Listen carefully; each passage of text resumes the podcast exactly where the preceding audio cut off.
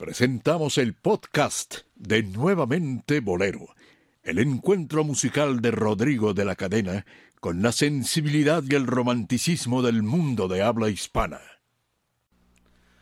Desde México Capital difunde el espectáculo de los sábados por la noche. Ya estamos conectados, estamos en sintonía. El abrazo de nostalgia se hace presente a través de sus raíces más íntimas, más musicales, más melodiosas, que es el bolero. Bienvenidos, señoras y señores, difunde desde México Capital. XEDA 1290 kilociclos en la banda de amplitud modulada desde México Capital, transmitiendo para todo el mundo a través de internet XEDA www.radio13.com.mx, en donde la gran diferencia la hace nuevamente el bolero. Gracias por estar en contacto con nosotros y gracias por escucharnos como es costumbre todos los sábados. Gracias, queridos amigos. Y bueno, hoy tenemos un programa sabroso y para esto voy a presentar a mi equipo de colaboradores. Marta Valero, muy buenas noches, gracias. Allá detrás del cristal está Héctor Bernardo Pati Solís, le mandamos un abrazo también. Elizabeth Flores en la coordinación general de esta emisión. Nelly y Leti Ali, nuestras eternas amigas colaboradoras, quienes tienen la venturosa dicha de atenderle a usted directamente el mejor auditorio de la radio en México a través de nuestras vías de contacto que ya están a sus órdenes desde este momento. 5262 TC13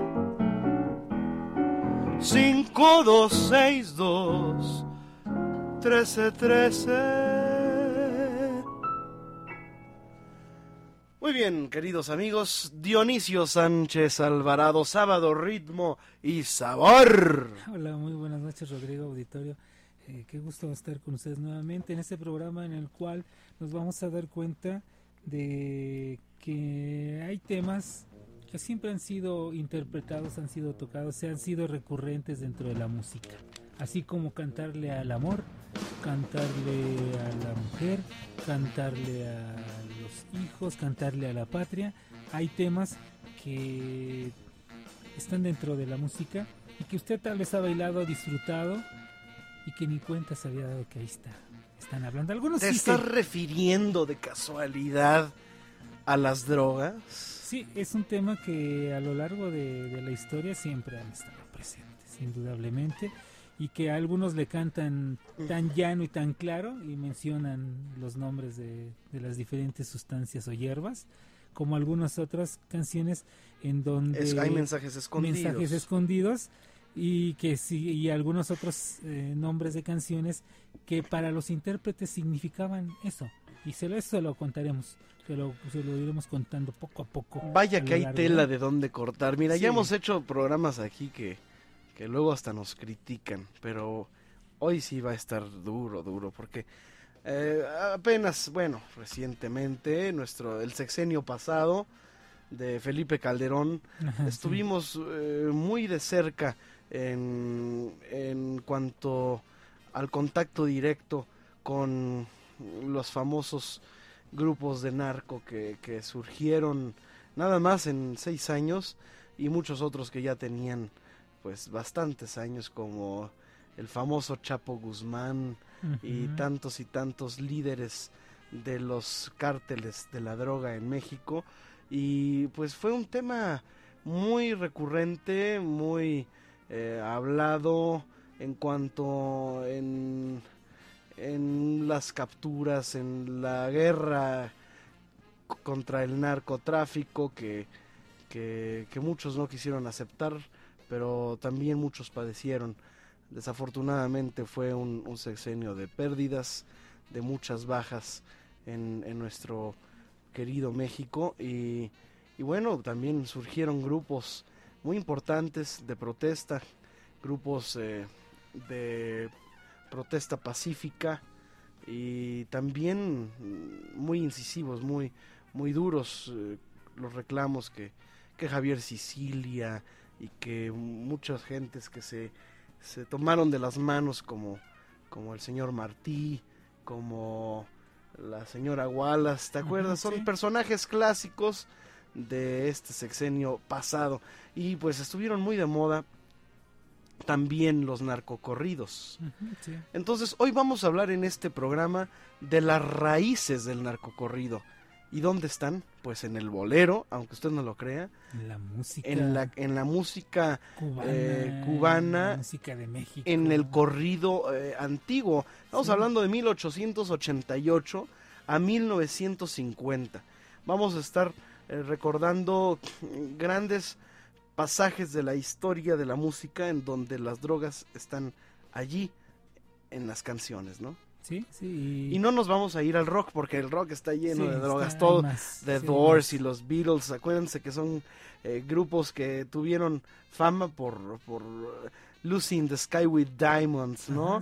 El LCD y tantas cosas y tanto viaje que existió en, el, rock. para hablar aquí de México, Pink Floyd, el famoso tema de marihuana que se interpretó en el Festival de Avándaro y que dicen que al interpretar ese tema, creo que quién fue el Peace and Love, fue Ricardo Ochoa, eh, y al interpretar ese tema es cuando deciden las grandes empresas de televisión en ese momento, llámese Televisa, decide vetar para siempre el rock. Cuando en Avándaro se canta el tema de marihuana y todos los jóvenes que estaban ahí comienzan a cantar ese, ese tema y dicen que en ese momento es cuando el rock realmente comienza a morir, dicen algunos que saben de, de, esos géneros, pero siempre ha estado presente dentro del ambiente artístico, dentro del ambiente musical, siempre. Así como de pronto llegamos a idealizar las épocas, debemos de decir que en aquellos años, los 40, los 50, en los grandes salones de baile, en los grandes... Arsenio Rodríguez tiene una canción que se llama Maldita Droga. Sí. ¿Ah? Y, bueno, hay muchísimas, hay muchísimas eh, implicaciones dentro del ambiente musical y del ambiente artístico que van relacionados con esto, con, con, la droga. Y, vamos a escuchar algunas canciones a lo largo de este programa en donde el tema es alguna de las tantas drogas. Muy bien, vamos a, a hablar de todos estos, eh, de las canciones sobre que tratan el tema de las drogas. Eh, pero vamos a iniciar con la primera de todas. Y recuerden que también en, un episodio de nuestro México, pues eh, no eran prohibidas muchas, como la amapola. Sí, no, no. Incluso la amapola eh, se, considera, se consideraba como una canción, eh, perdón, como una planta, una flor bellísima. Y lo es lo es, lo sigue siendo, no, no, han terminado con, con, esta planta y no estaban prohibidas, estaban las, incluso se utilizaban muchas, muchas drogas eh, para fines medicinales, ¿te acuerdas las famosas adormideras? Sí, sí. Para que, que se ponían a los, al, al, a un costado o a los pies de una cama y, de verdad que pues con eso dormías sabroso, ¿no? O el famoso toloache, que finalmente es una droga muy potente, es, es, te intoxican a tal grado que por eso decían que podías conseguir el amor de, de quien tú desearas al, si le dabas toloache, pero lo único que estabas haciendo es matarle las neuronas y volverlo casi casi un zombie. y eso es. lo que conseguías con, con el famoso toloache. Pues vamos a empezar con esta canción, que es de las más antiguas, una canción de José María la calle.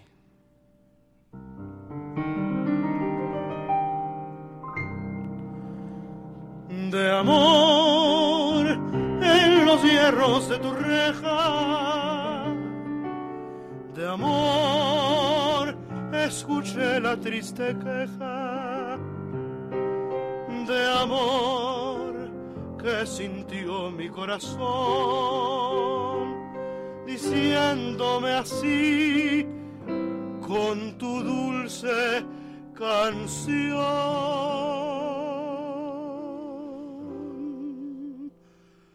Amapola, lindísima amapola, no seas tan ingrata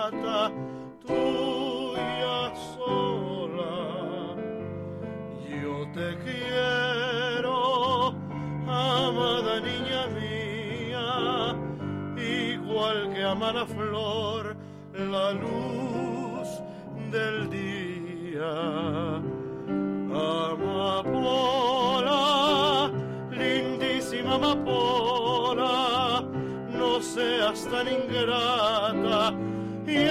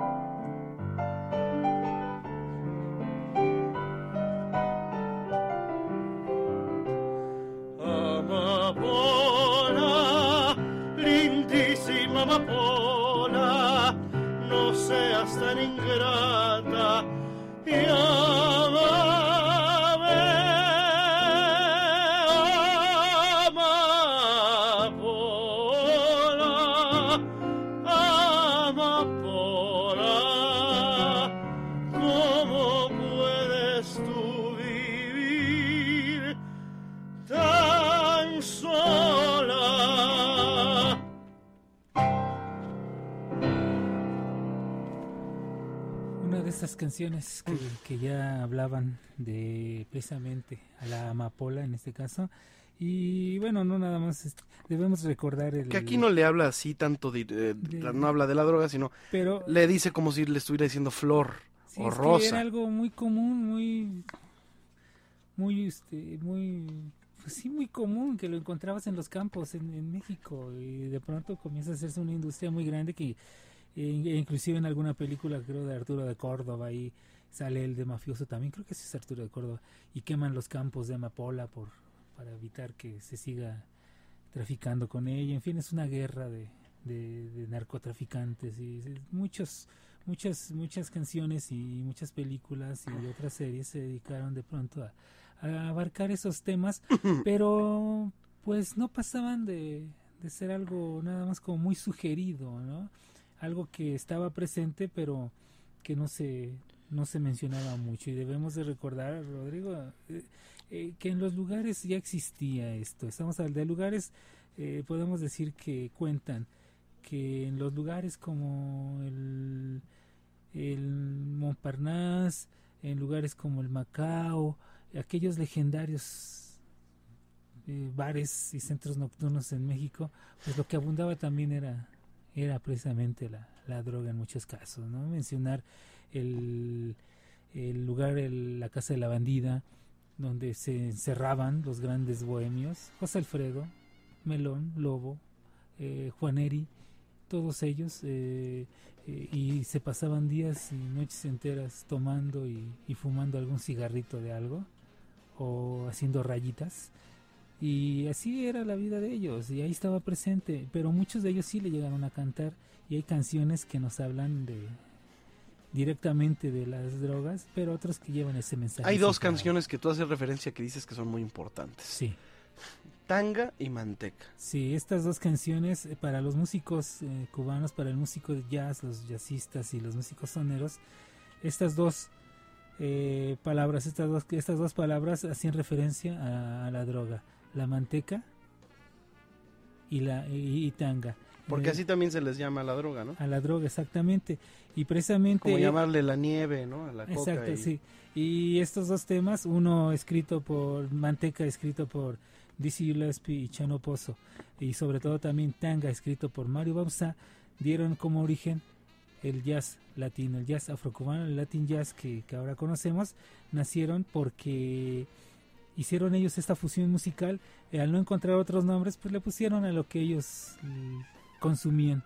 De todos he sabido que Dizzy Gillespie era un aficionado a, las bebidas, pero muchos artistas a la, a, la, droga y que Mario Babsa le escribió este tema también de tanga precisamente por, por, la, por la droga y hace su fusión de, música cubana con jazz y crea el jazz latino. Y que Chano Pozo, el coautor de Manteca, dicen que su muerte que aconteció en 1948, en diciembre del 48, fue por algún problema, algunos dicen que por problemas de drogas, otros porque reveló algunos secretos de su secta religiosa y otros más que porque fue a cobrar regalías, pero muchos coinciden que fue por problemas precisamente de drogas. Este es el tema de Manteca.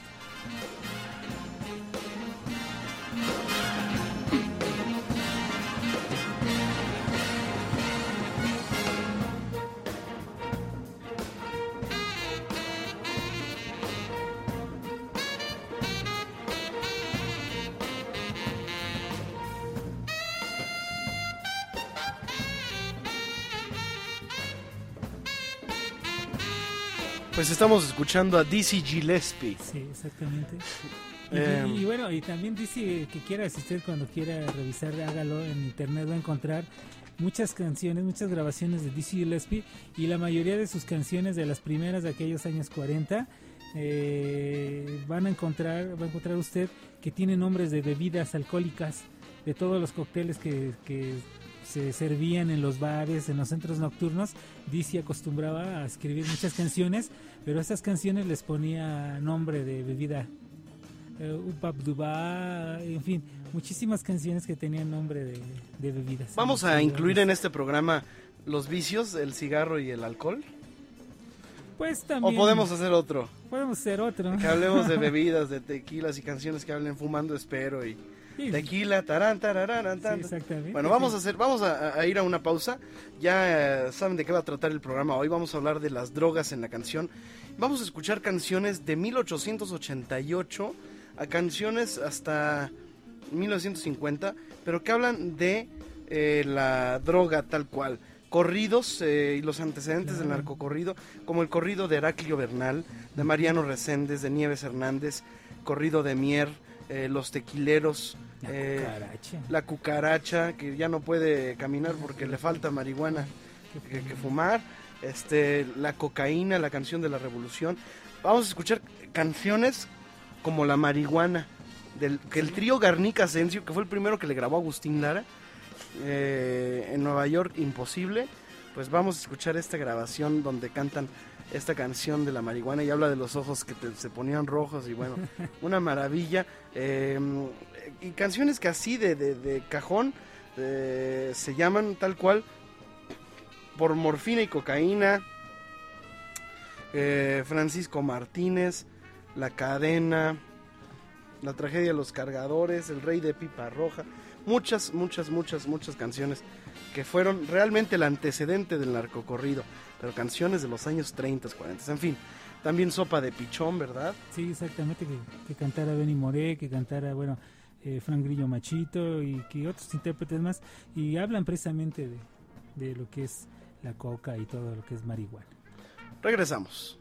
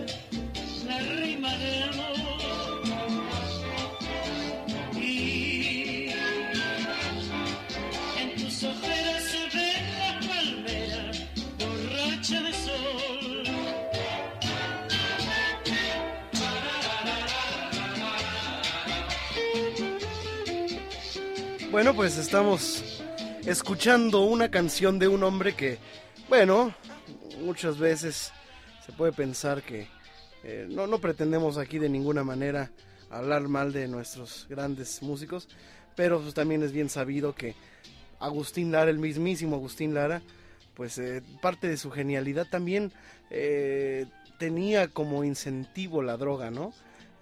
sobre todo el famoso perico o la marihuana, ¿no? Sí. cuéntame, Dionisio. Sí, alguna ocasión platicando con, con don Ramón de Flores, eh, Ramón de Flores era el dueño del Villafontana. Del Villafontana y del Empresario, Fontana Rosa, uno de los grandes empresarios restauranteros de este país. Él en su juventud él se mezcló mucho con desde joven quiso andar en esta cuestión del ambiente artístico y él fue ballet de de Agustín Lara, o sea, le ayudaba a vestir, se le llevaba sus cosas, le llevaba todo. Su secre. Sí, era su secre durante una temporada. Entonces, cuando él actuaba, cuando Agustín actuaba en algunos lugares, eh, él regularmente para levantarse pedía que le llevaran su buen toque de, de, mota. porque si no, no se levantaba. Entonces ya tenía que llevarlo, pero tenía que llevar eh, el buen don Ramón de Flores, se lo llevaba para que Agustín se levantara. Pero que pues es que solo a Agustín se le podía ocurrir. Sí, y hasta que un día... Que hay palmeras borrachas de, sol, que en tus ojeras... Sí, sí, en tus ojeras se ven las palmeras borrachas de sol. Hasta que, hasta que un día se le ocurrió que fuera el mismísimo don Francisco Aguirre el poderoso Francisco Aguirre, dueño de lugares como el patio, como el patio, como el, Parnas, en fin, muchísimos lugares. Eh, y, luego, dueño de, Radio Centro y creador de muchísimas estaciones de radio, que fuera a darle su su toque, si no no se levantaba y que pues ahí fue tuvo que ir el señor Aguirre a, o sea, levantarlo para que se fuera a actuar Agustín, que si no, no iba el dueño, él no se levantaba. Y solamente esas cosas se le permitían a Agustín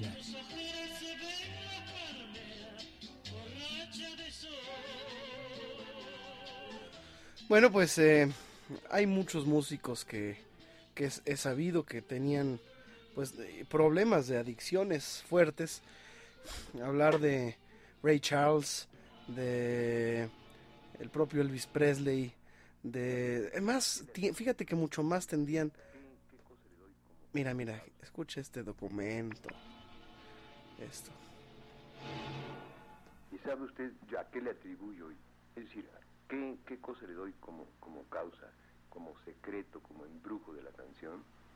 La frase que dice, y en tus ojeras se ven las palmeras borrachas. Bueno, pues ahí está. Sí. Eh, y definitivamente Agustín Lara eh, es uno de ellos, pero hay muchos, más los gringos, ¿eh? Siempre ha sido, siempre es la, la tradición del que aquí la producimos y allá se consume, ¿no? Sí. No, y aparte, bueno, en, México también, ¿eh? Pero no, no hubo escándalos no tan hubo, fuertes. No hubo escándalos tan fuertes porque te, te cuento lo siguiente. En alguna ocasión habíamos platicado esa cruda y agria, relación que había entre los músicos de atril y los músicos percusionistas, los músicos soneros. En el ambiente sonero, el ambiente del son en México, del son cubano en México realizado por mexicanos, en los 40, en los 50, 60, se daba mucho el, utilizar drogas. O sea, era muy, muy común en muchísimos de los elementos soneros. Estoy hablando de desde las principales estrellas hasta los más desconocidos. Pero se utilizaba mucho, se utilizaba mucho eso. Pero nada más por los músicos que por los cantantes, por ejemplo. Eh, pues de todos, ¿eh? De todo, todo, todos, todos, todos, todos, todos. Bueno, este, hay unas historias de Pepe Jara y, unas pachangas con Marco Antonio Muñiz en sus buenos tiempos que es muy sabido, ¿no? Sí, también mencionar a, gente como, como No me dejará mentir Melón, de Eli Lobo, de Juanito Neri. Juan Neri, bueno, él murió de, de, de, pues de un... Sí, de, por un, problema de, de, un pasón y por deudas o no sé qué, con cuestiones de drogas que lo dejaron desfigurado, lo desfiguraron y tuvieron que ir a reconocerlo y con esfuerzos pudieron reconocerlo Y también he sabido que uno de los grandes hombres de la, de la cuestión discográfica en México, eh, como Mariano Rivera Conde, tenía muchos problemas de ese estilo. Él tenía problemas de drogas y cuando sale, lo que se sabe cuando salió del RCA es porque le pusieron un 4 a Mariano Rivera Conde y tuvo que salir del RCA Víctor, pero por problemas de drogas también. Y no es hablar mal de ellos, es algo en los cual, en los cuales excesos en los que cae mucha gente, pero que en estas personalidades llega a acabar con carreras acaban las carreras y que son personajes, bueno. Pero hay algunos que acaban las carreras de, de como tú dices, algunos la droga pues no les favorece nada. En nada, y a otros... Pero hay otros, eh, ¿cómo diríamos? Pues digamos que es como un eh, catalizador o un aliciente o un, un aditivo a su, a su genialidad que contribuye realmente eh, para para su grandeza o su genio? Sí, bueno, tenemos un caso como el de Mario Rivera, dominicano, saxofonista, uno de los grandes saxofonistas dentro del jazz y dentro de la música en el mundo dominicano.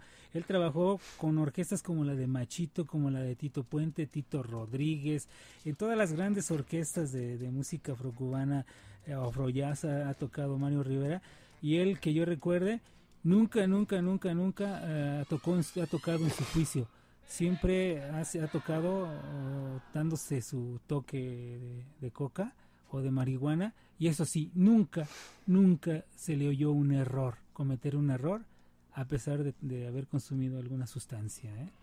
Bueno, yo conozco un baterista, ¿verdad? yo conozco operadores y productores. De sí, radio. de radio, ¿verdad? Mira, por ejemplo, vamos a hablar de de Juan García Esquivel. Sí. Parte de su obra es también sabido que, pues que, era, eh, es que nada más escuchar su música es también eh, viajar, ¿no? Es un viajezote, ¿no? Sí. La música de Juan García Esquivel. Eh, lo estamos escuchando aquí. Por favor, dame audio, Héctor.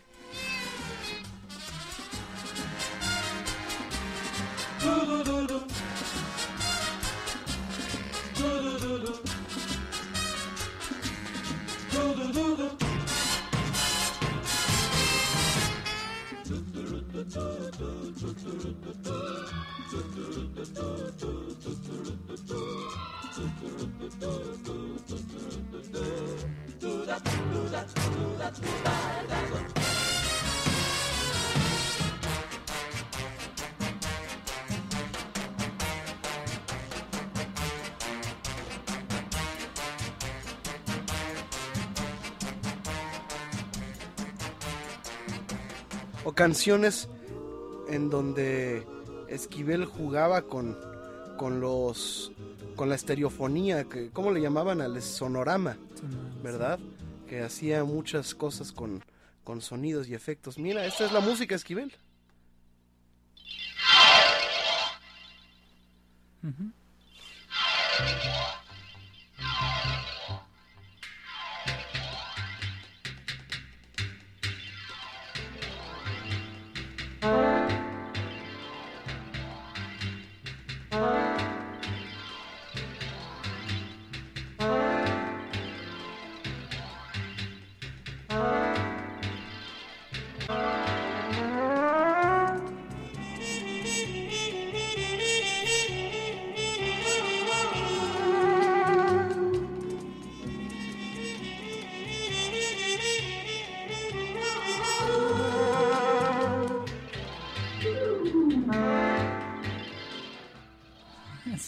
Ahí está, ¿no? Sí, bueno. Eh, Solito habla, habla, ¿no? El ejemplo, pero es maravilloso, ¿no? Sí, y bueno, finalmente hay quienes eh, la cuestión de las drogas la utilizaron también para, para vivir, y no digo porque estuvieran vendiendo esos, esas sustancias o esas, esas hierbas, sino que gente como Lupe Rivas Cacho, como Delia Magaña, como Amelia Wilhelmi en los teatros, en las carpas, eh, llegaban a presentar personajes como Juan Marihuano o la Lupe Rivas Cacho presentaba a la marihuanita que ella decía se tuvo que ir a Tepito a, a buscar el tipo de persona que ella quería representar en los teatros.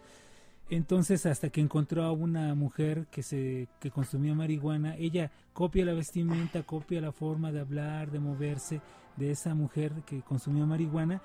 Y uno de sus grandes personajes de la Lupe, Lupe Rivas Cacho era la de la marihuanita, que hasta la canción o una de estrofa decía por aquí pasó, por aquí pasaba la marihuanita y se las aventaba con doña Juanita, que era su hermanita. Y eso fue uno de los grandes éxitos de Lupe Rivas Cacho eh, Delia Magaña, ella quería ser ese, decía que era muy bonita cuando estaba jovencita y comenzaba en los teatros y que ella quería ser una gran estrella de teatro. Y cuando le dicen que, que tenía que hacer una personificación para presentarse ya en los teatros, y lo que le piden es que se tenía que vestir como teporocha o como marihuana. Y ella no podía creerlo y se puso a llorar. Y fue el personaje que le dio popularidad. Si no, están las películas donde sale con Pedro Infante, nosotros los pobres, haciéndola de, de alcohólica. Se visten por la cabeza, se desnudan por los pies. La cucaracha, la cucaracha, ya no puede caminar. Porque no tiene, porque le falta marihuana que fumar. La cucaracha, la cucaracha, ya no puede caminar porque no tiene, porque le falta marihuana que fumar.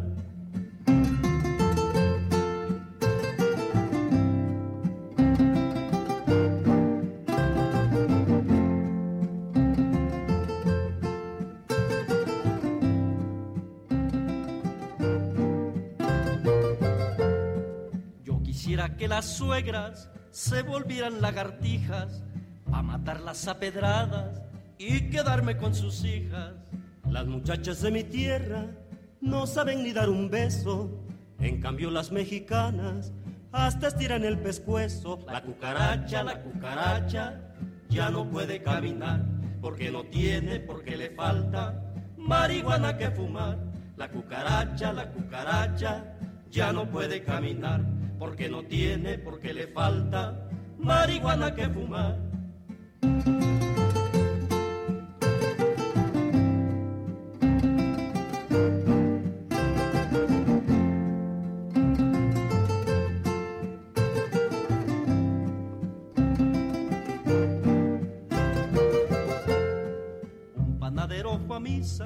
no encontrando que rezar, le pidió a la Virgencita dinero para gastar. Ya se va la cucaracha, ya la llevan a enterrar, entre cuatro sopilotes y un ratón de sacristán. La cucaracha, la cucaracha, ya no puede caminar, porque no tiene, porque le falta marihuana que fumar. La cucaracha, la cucaracha, ya no puede caminar porque no tiene, porque le falta marihuana que fumar, marihuana que fumar, marihuana que fumar, marihuana que fumar. Fíjate que esta es una de las canciones más conocidas de México en el mundo, ¿eh? Sí, sí, y bueno, y casualmente uno de los personajes, lo que comentaba yo hace unos momentos, que también compartió en esas películas de Nosotros los Pobres, eh, Ustedes los Ricos, Amelia Wilhelmi, que sale con Delia Magaña ahí de, eh, de la Guayabela Tostada. Ella decía que le preguntaron de dónde había tomado el personaje de Juan Marihuano, que tanto éxito le dio en el teatro. Decía, bueno, esto lo, lo, lo, lo estuve estudiando profundamente porque veía yo a esos Juanes desventurados, o sea, los soldados que aprovechaban los asuetos del cuartel, visitaban escondidas de sus superiores las cantinas y las pulquerías de las barriadas de México, y ya ebrios hablaban de sus campañas militares, sus fantásticos triunfos, su arrojado valor y heroísmo, y con esto todo salpicado con las citas de algunos jefes, decían mi general Villa, mi general Obregón, mi general Diegues, y a ese de ahí donde tomé yo el personaje de Juan Marihuana. Bueno, pues vamos a una pausa y regresando vamos a escuchar ahora sí los antecedentes de estas canciones, que son muy, además muy cómicas, ¿eh? Sí. Eh, yo, yo fui a ver a los niños cantores de Viena, no de Viana, de Viena. Y, cuando vi a los niños cantores de Viena, cantaron dos tres canciones mexicanas, Cielito Lindo y La Cucaracha. y cuando cantaron La Cucaracha en la parte, porque no tiene, porque le falta, no sé qué dijeron, pero no dijeron marihuana que fumar. Le cambiaron, entonces todo el mundo en el teatro nos quedamos, ¿qué dijeron, no? Entonces unos empezaron a decir cocaína. Muy bien, vamos a una pausa y regresamos. Súbele. La cucaracha, la cucaracha. Ya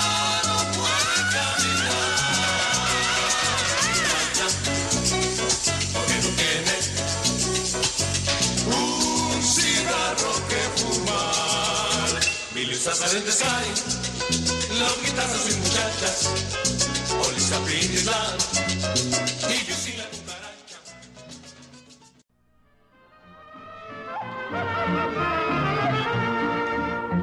Año de 1888 al contado, Heraclio Bernal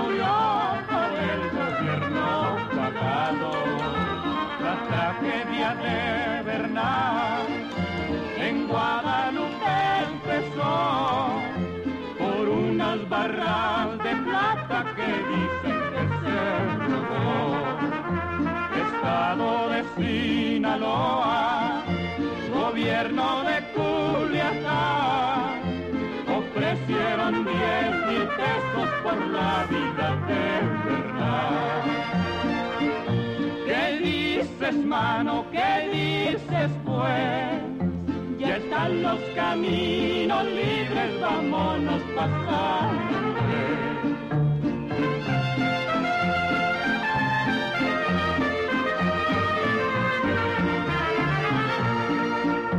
Heraclio Bernal decía, yo no ando de roba bueyes, pues tengo plata sellada en Guadalupe.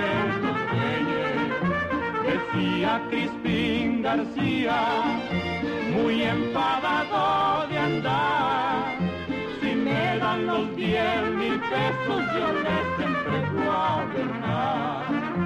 Me dieron los diez mil pesos, los recontó en su máscara dijo al comandante, alísteme una acordada.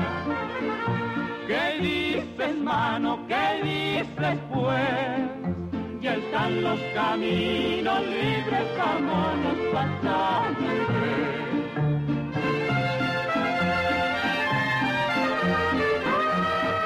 Bueno, canciones eh, de todos tipos y imagínate qué tiempos, 1888. No, y ahorita con esta les cuento, con esta canción les cuento una breve, brevísima historia. Este Heraclio Bernal, de pronto me- me acuerdo de las películas de Antonio Aguilar, que hacía muchas películas. Se cuenta que en este lugar llamado Minuit, donde el dueño era Antonio Aguilar, también proliferó mucho la droga. Y lo digo por fuentes fidedignas y por testimonios eh, muy ciertos de la gente que iba a ese lugar. Y si no, hacemos una relación para, para que se den cuenta que, que hay algo de verdad en esto. El primer caballo que tuvo Antonio Aguilar para sus espectáculos se lo vendió Humberto Mariles. Y Humberto general. Mariles, que en ese tiempo, este, cuando ganó, era que coronel o era teniente, no recuerdo. Pero, ¿qué pasó con Humberto Mariles? Terminó en la cárcel. ¿Por qué? Por narcotráfico. El primer caballo que, le, que tuvo Antonio Aguilar para sus espe- espectáculos se lo vendió Humberto Mariles. Por eso menciono, esa es, eh, la fuente lógicamente no la doy, pero sí los testimonios de que en esos lugares, como el Minuet de Antonio Aguilar, ahí corría De todo. de todo. Y también otro lugar donde corría de todo. La casa de la bandida. No, deja de la casa de la bandida, eso ya se sabe. O sea, ya sabemos de qué pie cojeaba la bandida. Ajá. Tintán, en el satélite de Tintán, quienes iban ahí a actuar, tú llegabas, a ver, este, llegaba Rodrigo La Cadena, Héctor Álvarez y Dionisio Sánchez a cantar. Teníamos un trío. Lo primero que nos decía Tintán, véngase, nos pasaba a una especie de sótano, ahí encontrabas tú una mesa, como de dos metros por un metro, con toda la cantidad que tú quisieras, De lo que quisieras. de lo que quisieras, polvo, hierba, alcohol, lo que quisieras, ahí está, éntrenle muchachos, Pastillitas. de todo, lo que tú quisieras. Ahí en el, en el satélite de Tintán, que tuvo Tintán un centro nocturno, que tronó por cierto. bueno, pues vamos a cantar una canción precisamente de esa mujer de quien tú dices, ya sabíamos de qué pie cojeaba, pero resulta que también compuso muchas canciones como esta.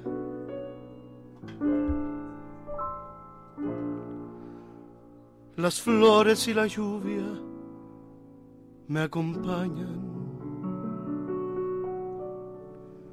en mis horas de nostalgia y de tristeza.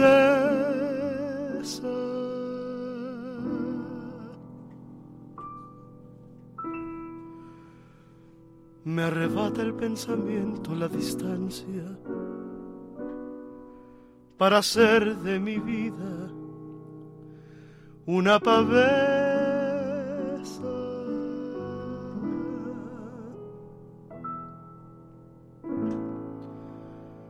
Ya la enramada se secó. El cielo el agua le negó. Y así tu altivo corazón. No me escuchó como ave errante viviré buscando alivio a mi dolor. Con la añoranza de tu amor yo morí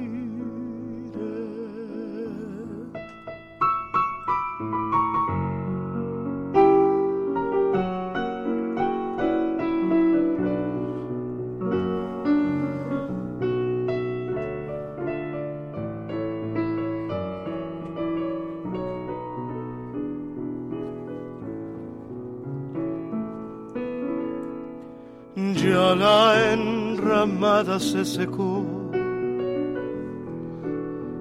el cielo el agua le negó, así tu altivo corazón no me escuchó.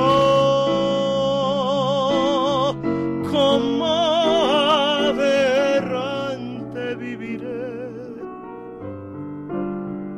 buscando alivio la añoranza de tu amor, yo moriré.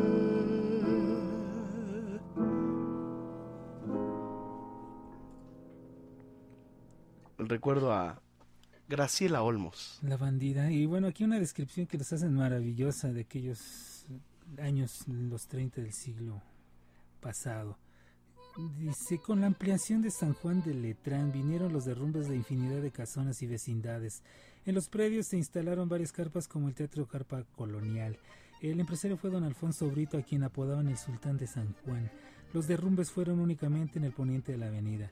Un sinfín de puestos se situaron a todo lo largo de la avenida, desde Madera hasta Cuauhtemotzin o sea al oriente, innumerables barracadas donde se vendía de todo, tacos, fritangas, puestos de ropa, libros, bisutería, herramientas de toda clase y miles de chucherías que serían eh, que serían muy difíciles de escribir, pero eso sí, allí encontraba uno lo que le fuera menester, desde un abrigo de pieles hasta una chaqueta usada, desde un brillante hasta un anillo de 20 centavos, también un carrujo de marihuana o bien un papelito de coca, es imposible describir el auge de la vendimia. Bueno, ya que andas por ahí, Vamos a escuchar, fíjate, una canción que se llama La Cocaína, pero esta canción es una versión, una grabación de los años 20. Pues vamos a escuchar este contexto maravilloso.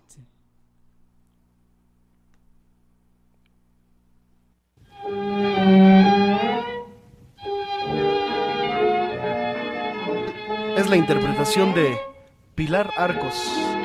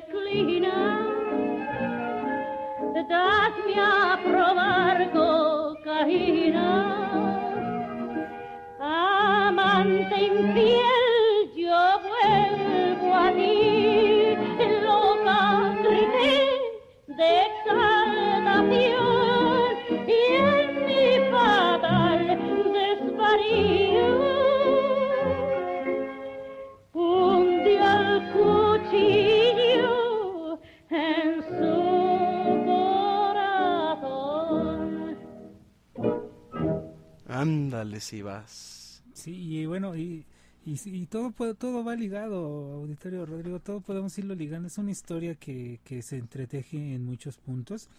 Y aquí revisando nuevamente este texto, habla de los padrotes de aquel tiempo y menciona a Carlitos Sosaya, el hermano de la chata Sosaya, que fue esposa de Agustín que Lara. fue esposa de Agustín Lara que era amigo, entre otros, de otros padrotes como Memo el Nalgas, el Molacho, el Media Luz, pero que todos ellos, dice, entre ellos, lo sabía que se entregaban a los deleites de la hierba sagrada, o sea, la marihuana. Formaban un grupo y se ponían a retosar su llegue, se refinaban con dulces o piloncillo, o sea que ellos refinaban la, con, con piloncillo la, la droga. Sus juegos eran divertidos. Uno de ellos hacía como si se sacara un moco de la nariz y le entregaba uno a otra punta del moco, el cual lo estiraba como si fuese una cuerda elástica y empezaban a echar la cuerda como la, como la juegan los niños. Esto porque, bueno, ya sabemos que estaban con su toque encima. En una ocasión le dirigimos la palabra a uno de ellos, quien muy serio contestó, sin inmutarse, espérate, espérate, espérate, que me vine desde el correo sin tocar el piso. Ole. Y así sucedía esto entre toda esta gente. O sea, realmente se va entretejiendo las historias. Hay, hay géneros incluso que son géneros musicales ¿sí? que son odas a la droga. El reggae. Sí, Ahí está Bob Marley, sí, claro. ¿no? Bob Marley que, que, que son subculturas, por llamarle de alguna manera, en, en cuanto al a- basadas en el uso y el y, y el, la y la cultura del, del de la eh, toma de estas sustancias, ¿no? Sí, Eh, y, y todo el movimiento de pensamiento que se desarrolla a raíz de los rastafaris, por ejemplo, ¿no? claro, claro. Los hippies o, o los rave, ¿no?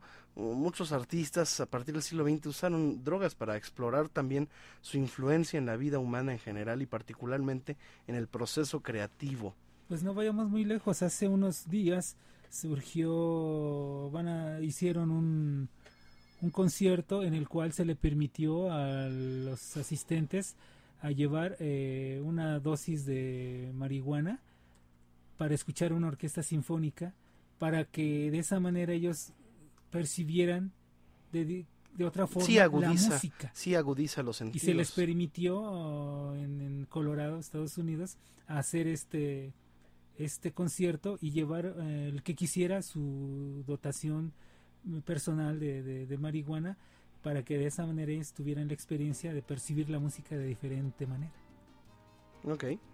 Pues estamos recordando artistas y estamos sacando también trapitos al sol y regresamos después de esta pausa. Estamos totalmente en vivo, nuevamente Bolero.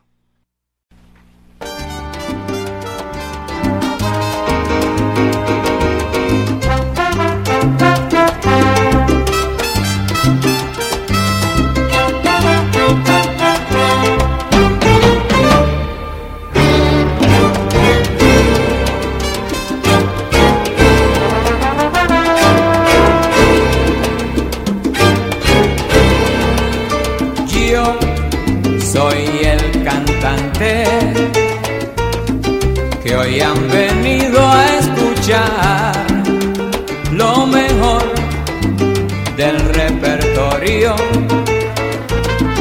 A ustedes voy a brindar y canto a la vida de risas y penas, de momentos malos y de cosas buenas.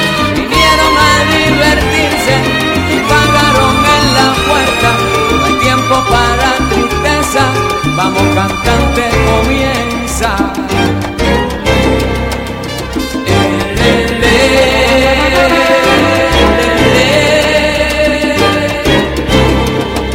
Me paran siempre en la calle mucha gente que comentar. Oye Héctor, tú estás hecho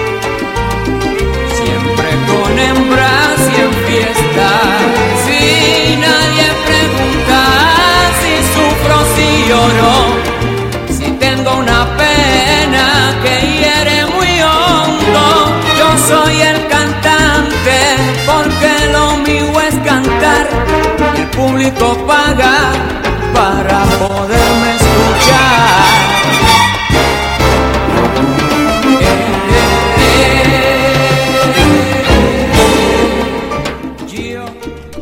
Bueno, pues ahí estamos escuchando un clásico, ¿no? Con Héctor Lavoe, que es bien sabido todos los problemas que tuvo de, de adicción, ya a drogas mucho más fuertes, ¿no? Sí, Ya inyectadas. inyectadas y que por lo mismo al, al inyectarse y consumir drogas y tener todo tipo de excesos, bueno, pues adquiere inclusive el SIDA, el síndrome de eh, Inmunodeficiencia Sí, exactamente, eh, lo adquirió y aparte de por drogas, esas alteraciones nerviosas, termina lanzándose de un octavo, noveno piso, no sé, y muere días después de, hacer esto.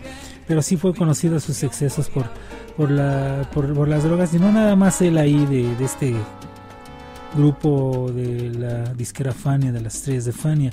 También el no hace mucho recientemente fallecido eh, Cheo Feliciano tuvo muchos problemas de, de droga, muchísimos problemas de droga, por cocaína, por alcohol.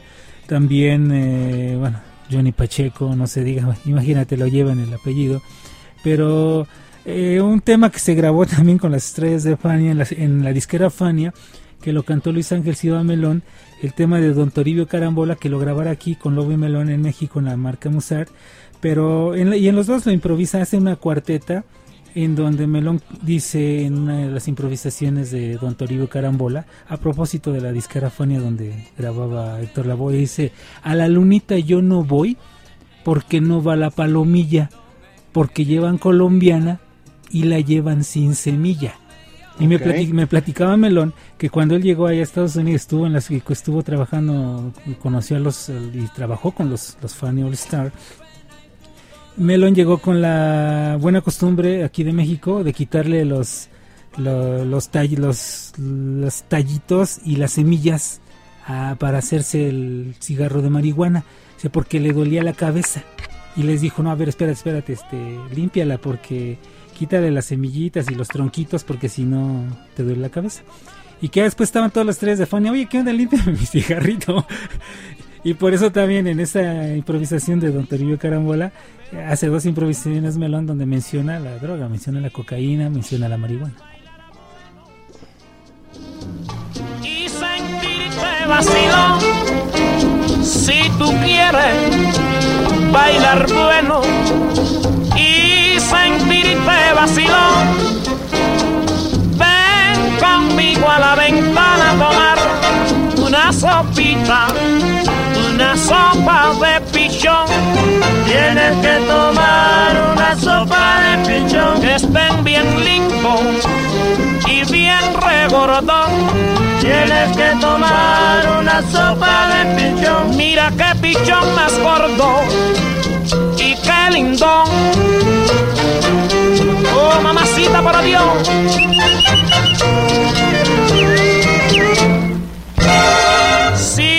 Gozar quieres de la vida y alegrar tu corazón, si quieres gozar de la vida y alegrar tu corazón, yo te quiero aconsejar que te tomes una sopa, una sopa de pichón. Tienes que tomar una sopa de pichón. Si tú la tomas, te piden hasta perdón. Tienes que tomar una sopa de pichón para que pueda. A ver, explícanos, ¿por qué esta canción dices que tiene que ver con el tema? Digo, ya escuchamos la letra, pero... Sí, bueno, la letra nos dice que para que nos pongamos a gozar y a disfrutar de todo, de la vida, nos tomemos una sopa de pichón. Sopa de pichón también para muchos de los cantantes cubanos de los soneros significaba drogarse, o sea, significaba tomar cocaína, significaba tomar marihuana, era, era drogarse. Y este tema también lo escribió, es bueno, este tema lo escribió Frank Grillo Machito, que tiene otro tema llamado Que Mate, Ay Que Mate se llama, eh, grabado en Estados Unidos, en Nueva York, en donde en una parte eh, eh, hace un silencio la orquesta y dice, quiero, quiero que me des dos libritas de fuerza blanca, grita Machito, y él se estaba refiriendo que le dieran dos libras de cocaína. Acuérdate que había, antes estilaba también mucho la droga en otros, en otros, por ejemplo, el rapé, el famoso rapé, que es un preparado de tabaco. De hecho es la pura nicotina molida, así prácticamente habitualmente aromatizado, Sí. dispuesto para ser consumido por vía nasal. Y, y era muy clásico que te, echaras tu, tu, ¿cómo se llama? Tu aspiración de rapé. Sí, hay, hay alguna película por ahí donde Tintan hace eso. Sí. Sale el tabaco de aspirar, pero fue muy, muy, este, muy, se, se practicaba mucho eh, desde los años de, de, de los reyes y Catalina de Medici y Felipe II. Sí. Y, y bueno, Bueno, la es- famosa guerra del opio, ¿no? En donde Bueno, también el Ingl- opio. Inglaterra no, no permitió que se le quitara todo ese mercado de millones y millones de, de- de libras y luchó y pelearon durante muchos años para seguir manteniendo en, en la zona de oriente de China, seguir manteniendo el dominio del opio a tal grado, bueno, en China era un, siempre ha sido un delito y era pena de muerte. Rescató uno de los ingleses, rescató al principal dueño de los lugares donde se consumía el opio, lucha para que no lo maten, porque si no iban a perder ese gran mercado de, del opio en Oriente. Eh, las drogas están implícitas en, en muchos en muchos lugares.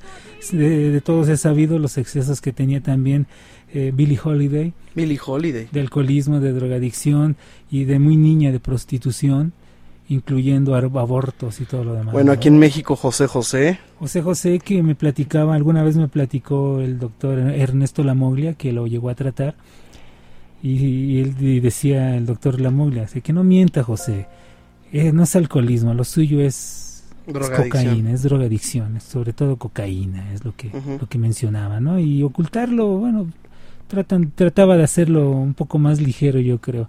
Pero eso me lo platicaba alguna vez, me lo platicó Ernesto Lamoglia. Imelda Miller, Imelda eso Miller. tuvo serios problemas de igual de drogadicción y, y a mí me ha contado unas historias Imelda, bueno, me ha dicho de, de gente que Bueno, que ni eh, te imaginas. ¿eh? Fernando Fernández, eh, un, un gran caballero, un gran cantante, un gran amigo, una persona entrañable con el cual hablaba yo cada semana.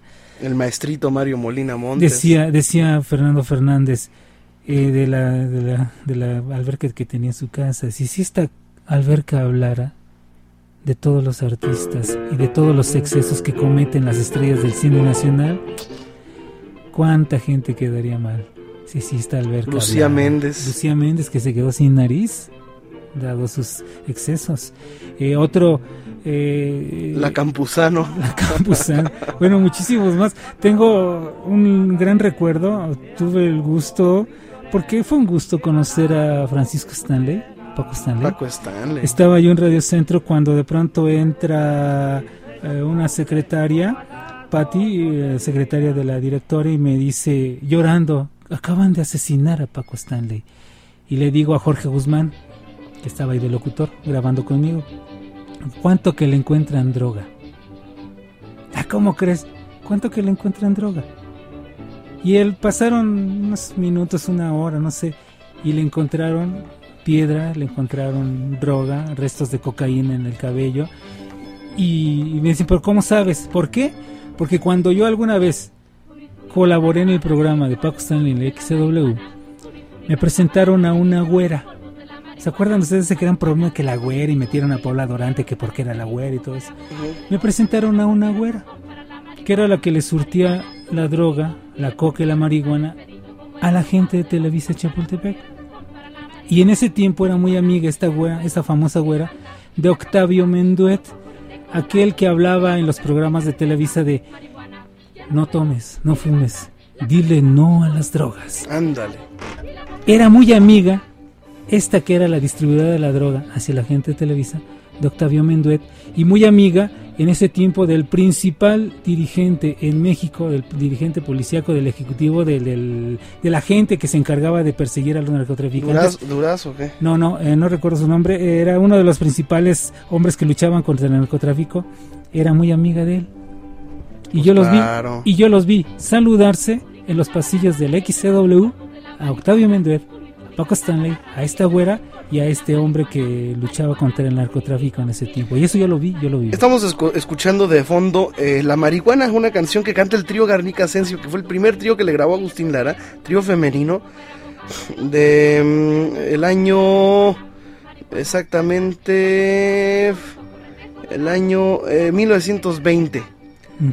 Súbele, mi querido Héctor, y con esto vamos a una pausa, ¿verdad? Ah, no, todavía no, súbele.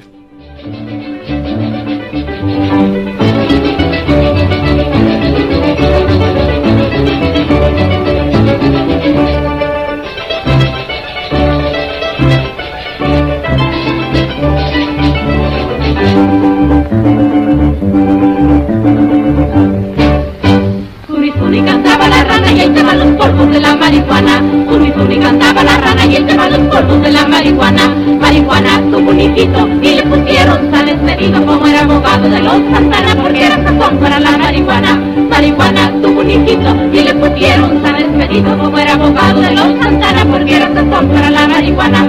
Marihuana ya no puedo ni levantar la cabeza con los ojos colorados y la boca reseca reseca. Marihuana ya no puedo ni levantar la cabeza con los ojos rete colorados y la boca reseca reseca.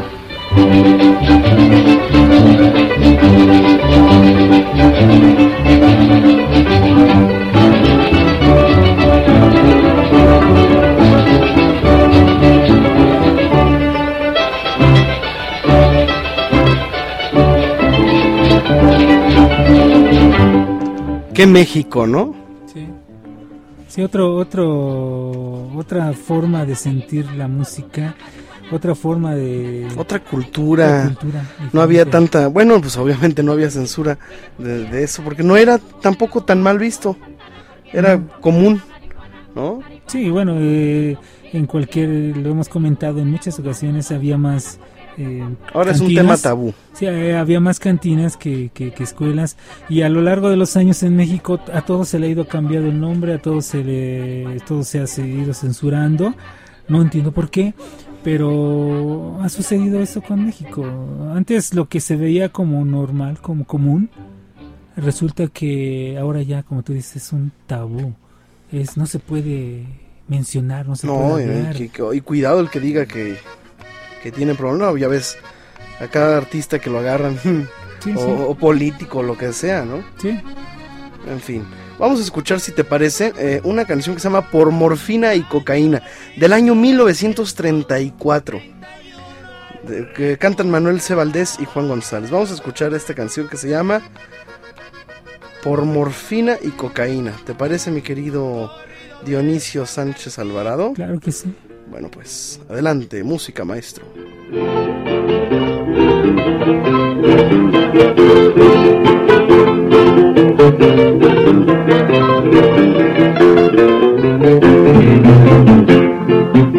De la cárcel del condado sacaron una cadena, eran puros prisioneros que a sufrir su pena. Jueves 26 de octubre, como a las ocho sería, llevan 26 convictos a la penitenciaría.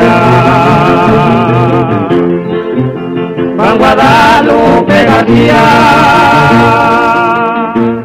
también un americano,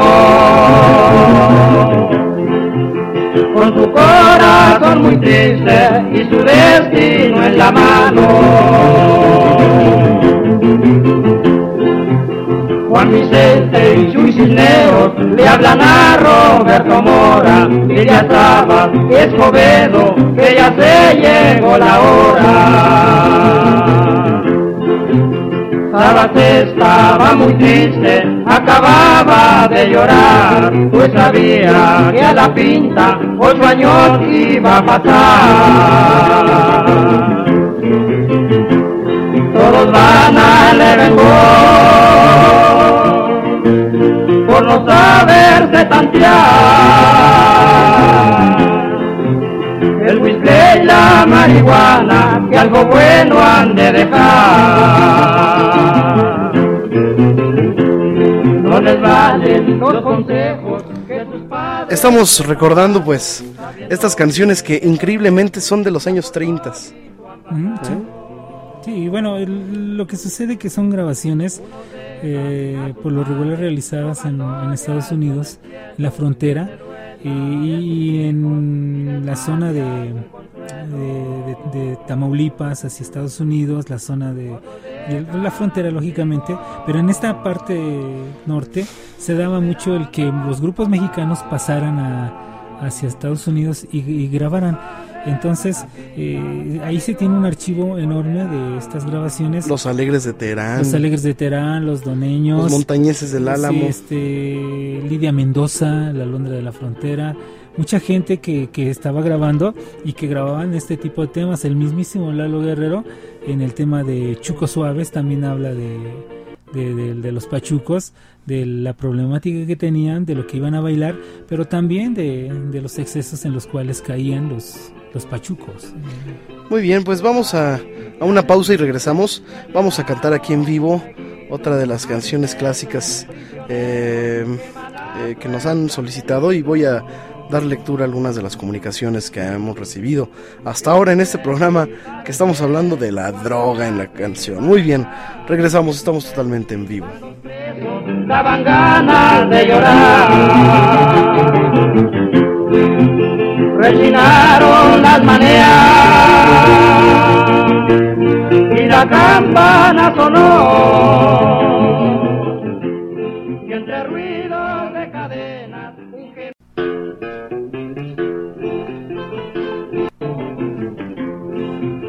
por morfina y cocaína, por marihuana y licor, están poniendo su tiempo, muchos allá el de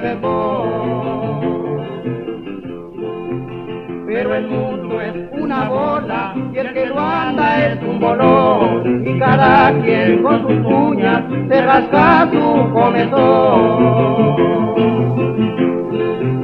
De esos 26 convictos me dijo un amigo mío. Bueno, pues estamos de regreso con estos temas eh, tabú ¿verdad, mi querido eh, Dionisio Sánchez Alvarado?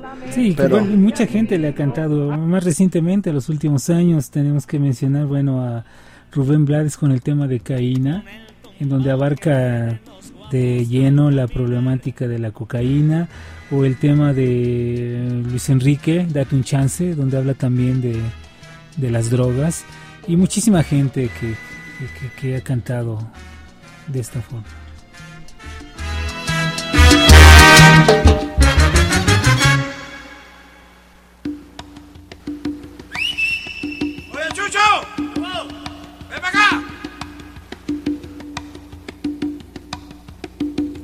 Por la esquina del viejo barrio lo vi pasar con el tumbao que tienen los guapos al caminar.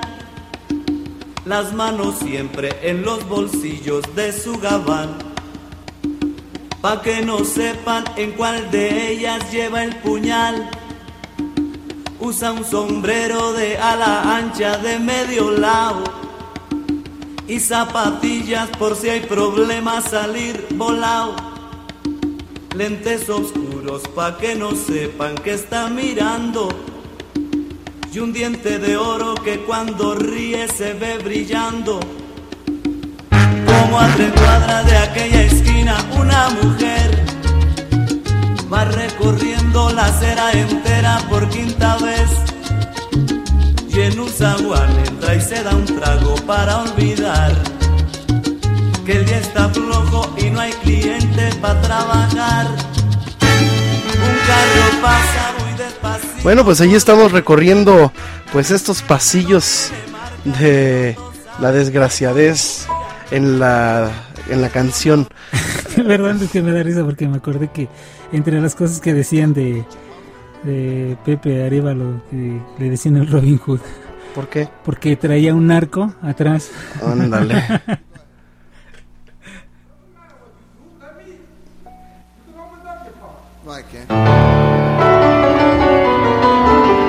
El Club Cochabamba les presenta su show de esta noche.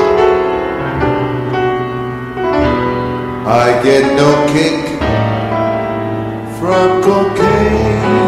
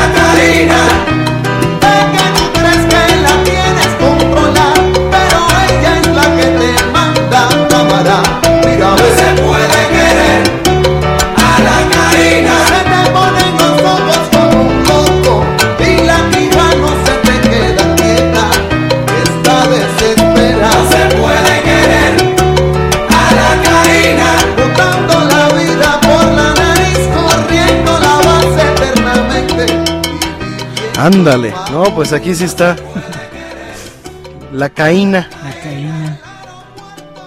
Muy bien. Sí, sobre todo, bueno, ellos que de alguna manera tenían ese problema ahí cercano, en las estrellas de Fania, ¿no? Y, y bueno, Rubén que conoció muchísima gente con, con esa problemática. Muy bien, estamos eh, recordándoles pues algunos de los episodios musicales que han referido directa o indirectamente a la adicción por las drogas, llámese cualquiera que termine en Ina o Ana, ¿no? Sí. Entonces, este, pues eh, hay, hay todavía algunas canciones que, eh, que nos hablan de este, pues, eh, de estos contrabandistas, ¿verdad? Y pues, ¿qué te parece si empezamos a, a- a analizar, seguimos analizando esto, esta cultura, pero antes el comentario de Dionisio Sánchez Alvarado. Bueno, de- dentro de debemos recordar que el la problemática de, de las drogas, bueno, no es no es nueva, siempre se ha utilizado, pero en la cuestión musical, eh, a lo largo del programa nos hemos dado cuenta que se tiene un- una facilidad para para llegar a ella. Solito llega, solito llega el producto a las manos de los de los cantantes, de, la, de los intérpretes, de los músicos cada quien decide lo que hace. Pero sí, realmente, y si analizamos las canciones, llegamos a encontrar inclusive en las, las influencias que hay en el archivo de que se maneja de música en México, llegamos a encontrar muchas referencias y si no referencias, sí gente que de alguna u otra manera hace eh, hacía uso de estas de estas sustancias de drogas, marihuana, llegamos a encontrar en los archivos de, de diferentes, inclusive en los archivos de la catedral, se llegan a encontrar algunas sugerencias de las canciones que se hacían, que una parte era música sacra que se utilizaba en, las, ceremonias, pero había otras que se utilizaban, que estaban escritas en negrito, estaban escritas por muchos, inter- muchos compositores de- del momento, de aquellos años, de, del, del virreinato en México, que de alguna u otra manera hacían alguna leve mención del, del tabaco, de las problemáticas del alcohol. Eh, Gabriel Salívar, en su historia de la música en México, también nos habla tanto de ritmos como nos habla de las rondas infantiles, pero también nos habla de estas canciones como lo que estamos escuchando, de los corridos, de la música que en ese momento sonaba y en la cual se trataban los temas de, las drogas. Y se llega a hacer unas ligeras menciones y también llegamos a encontrar en el libro de John Stone Roberts el impacto de la música latinoamericana en México también llegamos a encontrar alguna referencia acerca de la gente acerca de lo que también se estaba escuchando y nos habla algo también repito de lo que es todo lo relacionado con, con las drogas. Lo hace él eh, en algunos corridos lo hacen ahí lo hacen mención de los corridos que sonaban en la frontera y que tienen con tienen relación están relacionados con, con el la problemática de las drogas pero hay muchas fuentes en las cuales se puede encontrar esta, esta información y sobre todo la música se puede también localizar repito eh, solamente usted tiene que tiene que recibir una leve información como la que le estamos dando para que se dé cuenta que ahí está implícito el tema de las drogas.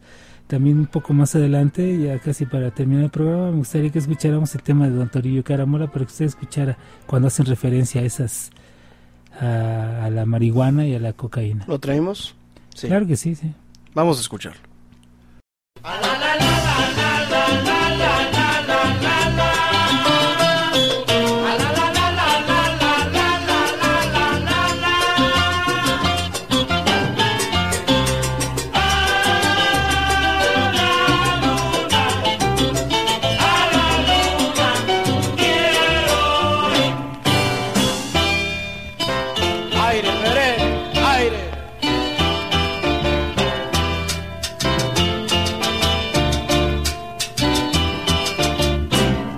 Toribio carambola, carambola, pía.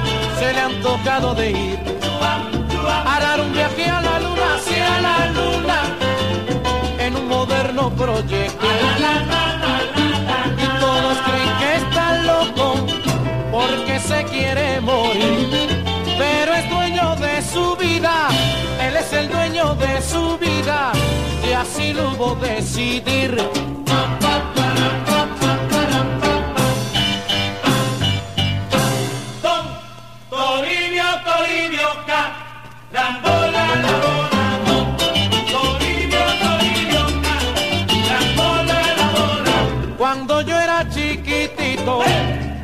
Con una sola. Ahora que estoy grandecito, yo juego a la carambola. La bola, don. Toribio, Toribio, Rambola la bola. A la lunita yo no voy, sino a la palomilla, porque llevará manteca y la lleva sin semilla.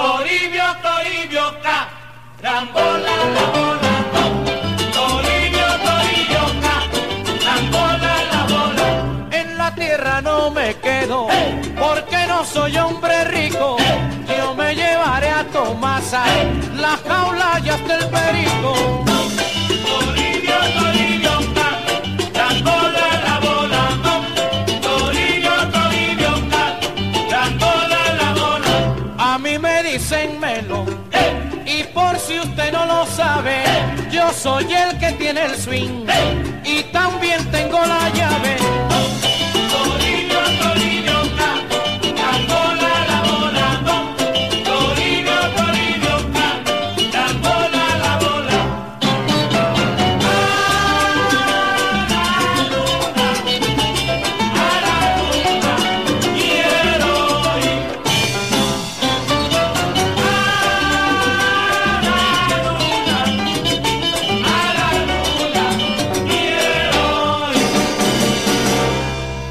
Dionisio Sánchez Alvarado, conclusiones del tema este espinoso, espinado y espinoso paz Bueno, no, no, de las drogas. A ver, cuéntalo No, todo. no cabe más que decir que es un tema que como muchos otros, así como se le ha cantado al amor, se le ha cantado a, al- no sé cuántos corridos de caballos hay, eh, se le ha cantado a los ojos verdes, muchas canciones A la que hablan de locura, la a ternura, locura, a la muerte, a todo se le ha cantado. No podrían quedar exentos esta, este tema de las drogas, eh, la marihuana, la cocaína y otras drogas más, no podían olvidarse y dejarse a un lado. Y los compositores, pues, lo que necesitan son temas para, para escribir sobre ellos. Y lógicamente, lógicamente, pues, abarcaron estas, estos temas. Y, y la muestra que he dado a lo largo de estos minutos, donde escuchamos diferentes ritmos, diferentes géneros, intérpretes que nos han llevado la música que se le ha cantado, se le ha tocado a las drogas, Rodrigo. Muy bien, Dionisio Sánchez Alvarado. Bueno, pues tenemos muchas peticiones del público y me dicen que ya no hablemos tanto. Me dicen que cante algunas canciones y ya tengo una lista de algunos boleros que me han solicitado que la gente de alguna manera u otra eh, los relaciona con el tema que hoy hemos, que hoy hemos eh, tratado. Así que bueno, hicimos definitivamente una historia a raíz de, de las drogas y las adicciones. Eh, si alguna recomendación podemos hacer es dino a las drogas. ¿Verdad, Dionisio? Claro que sí. Así que, eh, pues eh, vamos a una pausa y regresamos con música en vivo para concluir y hacer un poco de bolero, porque hoy estuvimos desvariando un poco, pero pues, sin embargo es un tema interesante porque también analizamos las raíces de la de estas canciones y las raíces de lo que hoy son los narcocorridos y esas cosas, ¿no? Vamos a una pausa y regresamos. Estamos totalmente en vivo, 52 62 13 13. Estamos de vuelta en nuevamente Bolero, el único programa en donde vuelven el romanticismo y la buena música a la radio en vivo. Así que eh, tengo aquí una petición de la señora María Eugenia Juárez, que nos escribe desde la colonia Condesa y nos escucha todos los sábados. Nos dice, Rodrigo, por favor, cántame esta canción de Víctor Cordero que se llama El Loco. Con mucho gusto lo voy a hacer. Es una canción bella de Víctor Cordero. Dicen que yo no te conozco yo debo estar loco soñando en tu querer. Sabes que estoy desesperado, perdido, enamorado, que ya no sé qué hacer que me salgo en las noches a gritar mi locura y a contarle a la luna lo que sufro por ti. Que abrazado de un árbol le platico mis penas como aquellas parejas del oscuro jardín. Si me llaman el loco, porque el mundo es así. La verdad sí estoy loco, pero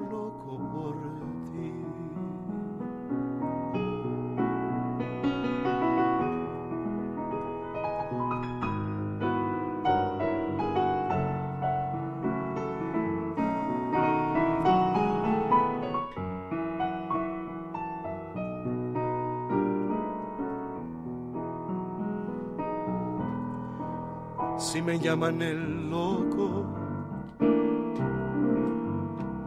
porque el mundo es así. La verdad sí estoy loco, pero loco por ti.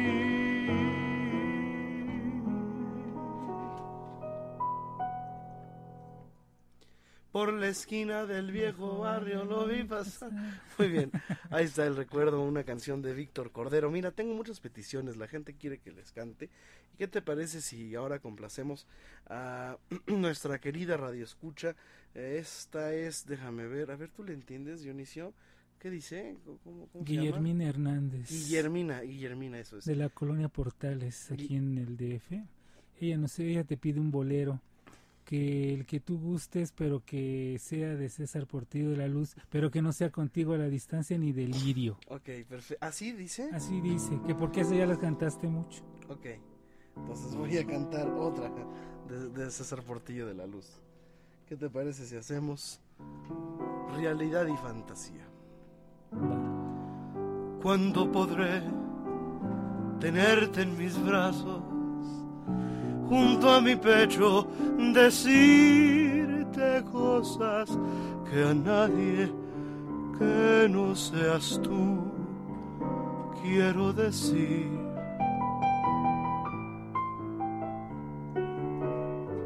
Cuando mis labios besen los tuyos, al fin podrán cristalizar las locas fantasías que desatas en mi mente toda tú. Yo sé que tú sabrás comprender lo que yo mismo no sepa expresar cuando te miro y pienso en las cosas que juntos podemos vivir.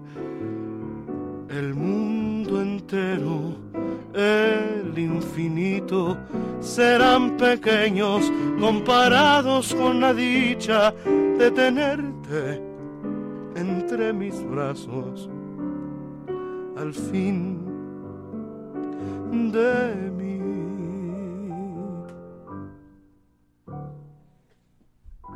Ahí está para la señora Guillermina Hernández de la Portales que nos pidió una canción, bueno, te pidió una canción de César Portillo de la Luz, que pero no que no fuera- fuera delirio ni, ni contigo, a Contigo la a la distancia. Tú que has estado en, en- en Cuba, Rodrigo, y que has tenido contacto directo ahí con la fuente, eh, directo ahí, y ¿qué compositores de este nivel existen eh, en la Cuba de hoy?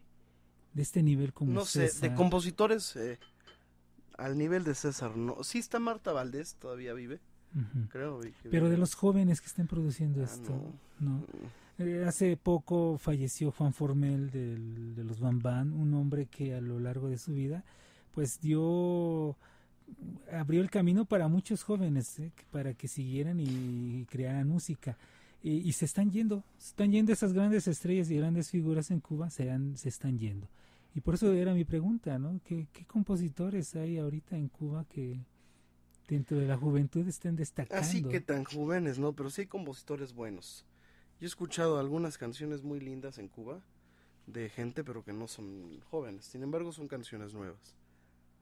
Don Dionisio Sánchez Alvarado. Porque, bueno, hablar del, de músicos, el nivel de ejecución que tienen como músicos, como músicos es, es grande y, e interpretan y hacen muchas genialidades en, en esos instrumentos, pero como compositores realmente o como creadores de, de nuevos ritmos, nuevos géneros o nuevas tendencias musicales, creo que, que ya no hay tanto en, en Cuba, pero en otros países, eh, pues creo que no sé si es una carencia de, de, de talento creativo dentro de la de la línea romántica, Rodrigo, no lo sé. ¿eh? En Yucatán hay compositores buenos. Eh, en Cuba también. Pero son, te digo, no son jóvenes. Los jóvenes eh, andan componiendo con otras estructuras. eh, y, ¿cómo se llama? Otros modelos ya probados bastante, este, ¿cómo te diré? Eh, mediocres. O sea, han, han abandonado ya la, la buena creación, ¿no? La, realización y tanto musical, la realización artística, hablamos de cuestiones de, escribir canciones, de esos esos dúos de poeta y músico para escribir una canción, creo que ya no la hay tanto. No, y sí está, mira, por ejemplo, en Mérida está el maestro Luis Pérez Sabido, que es un gran poeta, que ha estado con nosotros aquí en este, en este programa, escribe muy bien y tiene bellas, bellísimas canciones. Manzanero sigue componiendo, pero re- volvemos a lo mismo, no son, no son propuestas eh, jóvenes, no. No. Rodrigo Lacana es yucateco y ese es bueno, Sí, hace canciones también y compone. sí. Que nos cante una canción, Rodrigo de la Cadena. Podría ser cualquier, un- algún bolero o ¿La algo que de... quiera?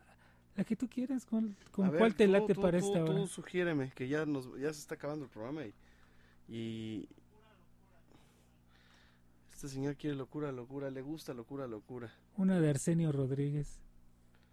Que no sé, la vida es un sueño. ¿Cuáles son?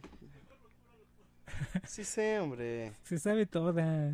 Sí, claro que lo sé todo. Mira, de Arsenio te puedo cantar, este, no importa la distancia. Va. O deuda. ¿Deuda? ¿No era de Luis Marchetti? Sé que sufrirá porque la vida es, una deuda que tienes que pagar como se pagan las deudas del amor. ¿Ya sabes cuál? Sí. ¿Ese es de Arsenio? Pues aquí me dice que es de Arsenio. Tal vez no, ¿verdad? No, yo creo que no. Pero cántala, está bonita. Le voy a cantar a Héctor su canción para que deje de fregar.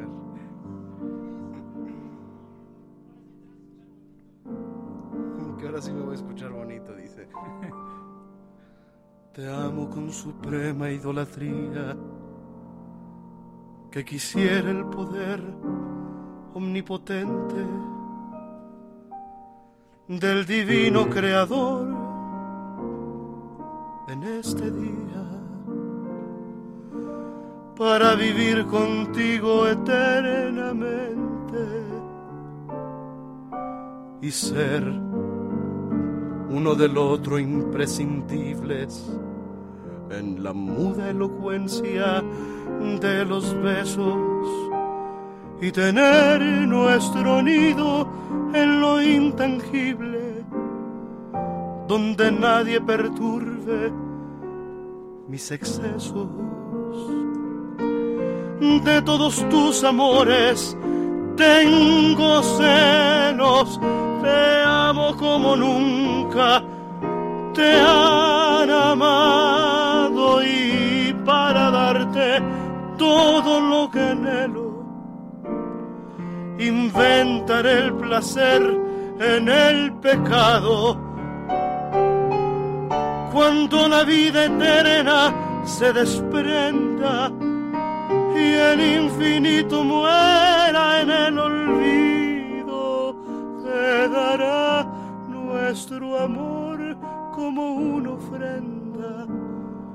de dos que aunque pecaron han vivido.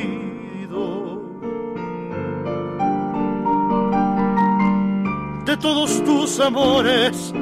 Tengo celos, te amo como nunca te han amado y para darte todo lo que anhelo, inventaré el placer en el pecado.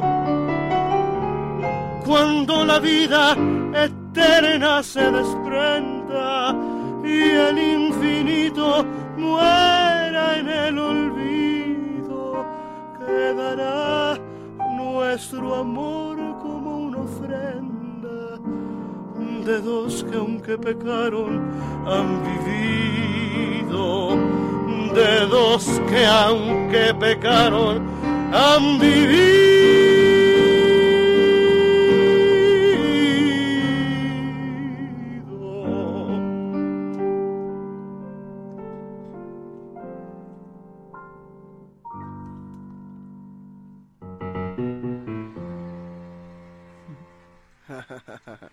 Muy bien, pues ahí está el recuerdo a esta canción de Roberto Cantoral. Bueno, recuerdo a don Roberto Cantoral y este bolero, locura, locura. Estaba revisando hace tiempo que, que te quería comentar, Rodrigo, aprovechando que de pronto no tenemos mm, mucho el tiempo aquí en el programa para comentar algunos libros. Y te había comentado este libro de Luis Jimeno, Memorias, Recuerdos y algo más, donde nos describe, y eso porque tanto se ha platicado en este programa de que hace falta el Esperanza, el Teatro Esperanza Iris, que retome su tradición musical, su tradición de espectáculos populares, de música popular, buena música popular, y nos describe aquí, él tuvo la oportunidad, Luis Jimeno, de Luis Jimeno, de conocer a Doña Esperanza Iris, y nos describe lo que era eh, su, su casa ahí en el teatro. Y me es una descripción muy hermosa. Dice, también íbamos con frecuencia a casa de la gran Esperanza Iris, reina de la opereta, que hizo su departamento en su mismo teatro, en las calles de Donceles, construido décadas atrás con el producto de su exitoso trabajo. Tomó el espacio del vestíbulo o fumador del primer piso y lo subdividió con gruesas cortinas. Al fondo tenía su recámara. Seguía el vestidor y vitrina donde exhibía sus joyas. Tenía maravillas. El espacio contiguo era la sala de estar. Por último, lo más espacioso era la sala donde tenía un gran piano vertical y el comedor. La cocina se encontraba muy disimulada junto a un pequeño hall. Todo esto, como ya dije, en el vestíbulo de su teatro. El gremio bautizó este departamento como de utilería, vetustos muebles victorianos retapizados con brocados ya descoloridos.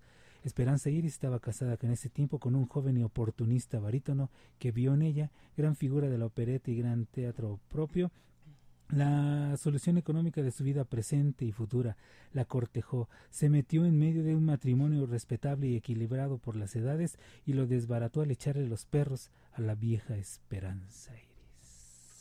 Qué, qué padre, porque es cierto, ella vivía ahí en donde hoy Ajá. es el, el em, ¿cómo le llaman? Esta es una palabra francesa. Foyer. El foyer, el foyer del teatro. Sí, y aquí él hace una descripción de cómo era ese precisamente ese lugar. Y eso retomando la idea de, de que sí hace falta un, un lugar donde presentar ese tipo de espectáculos, ese tipo de revistas. Creo que el, quien lo estaba presentando de alguna manera recreando o si no retomando parte de eso era lo que estabas haciendo tú en el teatro Sí, Esperanza Iris, ¿eh? sí. que, que es lo que para lo que fue creado el Esperanza Iris y aquí nos hace una serie de, de historia de, de, de- de Esperanza Iris con Paco Sierra que, que ya sabes que era un vivillo que andaba con todas las tiples y bicitiples y después cómo se le ocurrió el mismo Francisco Sierra eh, asegurar a mucha gente venderle seguros y después poner una bomba en el avión para poder cobrar los seguros. O sea, siempre ha habido vivales a lo largo de la historia de, esto. Es un buen libro. Luis Jimeno, Memoria y Recuerdos y algo más. Esto lo, lo estuvieron distribuyendo en las escuelas de Bellas Artes de, del- de Limba. Un libro que trae muchas anécdotas, que nos habla de zarzuela, de ópera y sobre todo anécdotas de un hombre que... Es el actor, ¿verdad? El actor Luis Jimeno, sí. Que, cuyo abuelo, eh, Luis, G, Luis G. Jorda, hizo la música para una de las grandes obras eh, que se ha presentado en teatro, de las más exitosas, la de Chinchunchan, me parece, sí. Él hizo la música y es de las obras que se representó durante muchos, pero muchos años en el ambiente del teatro en Claro. México. Ya no, no hay nada de eso, ¿verdad? No, ya no hay nada de eso. No, Además, nada. no creo que tuvieran mucho éxito si las presentaron. Son temas que ya están muy fuera del, Sí. del contexto político, porque eran también parodias muchas y sátiras. En fin, vamos a despedirnos agradeciéndole a todos ustedes el favor de su atención. Muchísimas gracias. Gracias, Dionisio. Gracias, Rodrigo. Y recuerden, digan no a las drogas, ni a las económicas. Ni a las... eh, como en Colombia que vimos ahí, drogas la rebaja, así se llamaba. Muy bien, gracias. Gracias amigos, hasta el próximo sábado. Les esperamos en el próximo podcast de Nuevamente Bolero, el encuentro musical de Rodrigo de la Cadena con la sensibilidad y el romanticismo del mundo de habla hispana. Muchas gracias y hasta entonces.